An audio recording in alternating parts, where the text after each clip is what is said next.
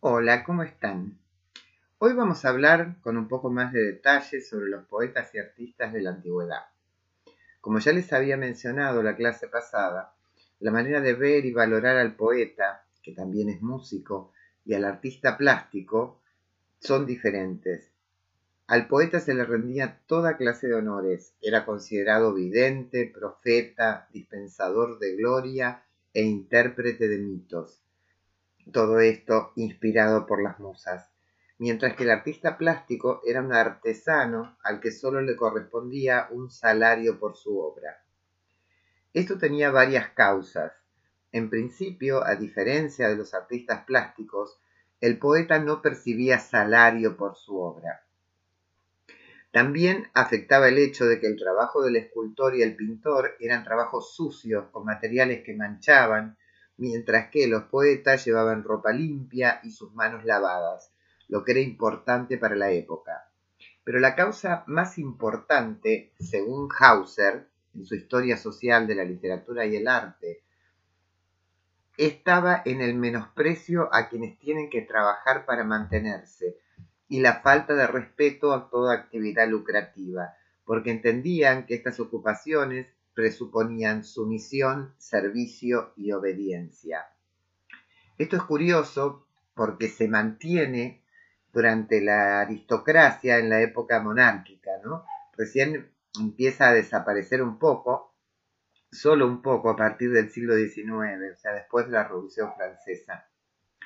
Eh, no sé si han tenido eh, la lectura del Lazarillo de Tormes, pero en el Lazarillo se ve bien en el personaje del escudero, ¿no? Ese personaje que se considera de origen noble y que considera que es un desprestigio, una vergüenza trabajar y por eso Lázaro lo mantiene. La guerra era la actividad más honorable, porque presuponía fuerza, valentía y agilidad, mientras que un trabajo manual, paciente y agotador como el de pintores y escultores era considerado un signo de debilidad y por lo tanto indigno. Las ocupaciones cuya utilidad era ganarse la vida a través de un salario eran consideradas humillantes. Por todo esto el mundo antiguo separaba a la obra de arte, ya que éste era un instrumento de la religión y por lo tanto digna de estima, del artista creador de la misma, al que despreciaba. Para la aristocracia griega y sus filósofos, la plenitud del ocio es el germen de toda belleza y todo bien. Solo quien dispone de ocio puede alcanzar la sabiduría, conquistar la libertad interior, dominar la vida y disfrutar de ella.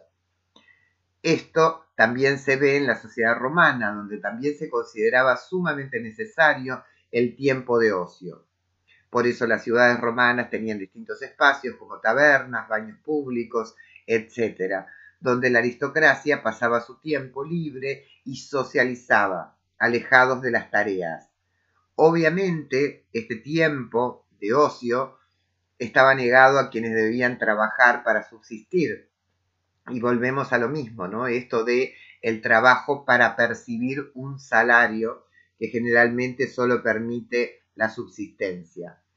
Eh, si bien los romanos tenían, eh, también en la época del teatro, en la época de esplendor del teatro griego, eh, este espacio de espectáculo que sí estaba abierto a la plebe, ¿no?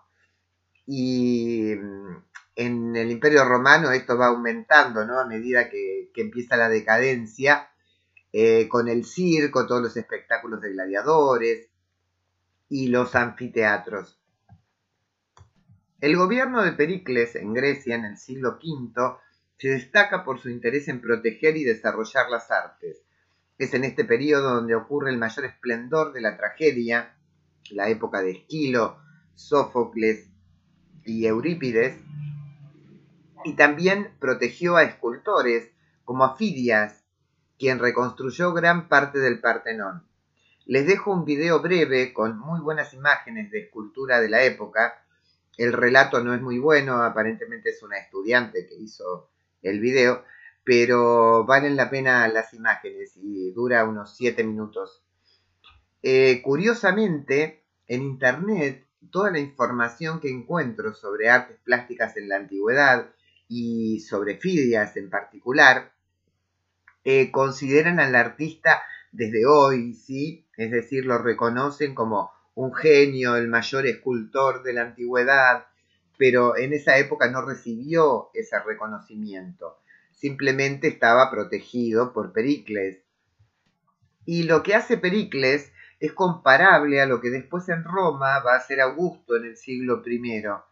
Aunque de esta época no se conocen ni siquiera los nombres de escultores ni autores de ninguna obra plástica. Eh, las obras encontradas no dan datos de ningún tipo sobre sus autores. En general han sido, eh, vienen de excavaciones que se realizaron a partir del siglo XIX, como la estatua más famosa de Augusto. Entre los romanos era común también la pintura de murales en las casas y los mosaicos, que constituían verdaderas obras de arte. Pero eran consideradas artesanías y no había ningún tipo de reconocimiento para sus autores. Sí, les dejo unas fotos de mosaicos y murales. Por otro lado, los escritores, que ya no se acompañaban de música al recitar tanto obras líricas como épica, en el caso de Virgilio, tienen todo el reconocimiento social, aun cuando ya no se les atribuye carácter divino. ¿Sí? Los romanos ya no creen en las musas, en realidad los romanos mantienen el panteón de dioses griego con sus propios nombres, ¿no? Los cambian a la forma latina, pero lo mantienen de alguna manera como forma cultural, no como su verdadera religión. Los griegos sí creían en los dioses y en las musas, los romanos no. Eh, y con un amigo personal de Augusto, que es Mecenas, comienza una tradición que se va a extender hasta la actualidad. Encontré en internet un programa de mecenazgo de la ciudad de Buenos Aires y también que están trabajando en una ley en Barcelona para, para esto, ¿no? Darle dinero a los artistas para que puedan dedicarse solamente a su arte. Eh, mecenas comienza esta tradición específicamente para escritores, ¿no? Eh, les da protección y apoyo financiero. Su artista favorito es el poeta Horacio, al que le regala una finca en la campiña eh, romana, donde él se retiraba a, durante el ocio, eh, crear su obra literaria. Eh, igualmente Mecenas no es el único, ¿sí? También está Valerio Mesala, que es contemporáneo de, Mecenas y es el protector de Ovidio, entre otros. Y me parece importante establecer la diferencia ¿no? con los artistas plásticos, que también eran contratados por eh, los poderosos, los aristócratas, pero ponían un precio para su trabajo que se les pagaba mientras que al poeta todo esto que los mecenas le brindan es eh, no a cambio de la obra, ¿no?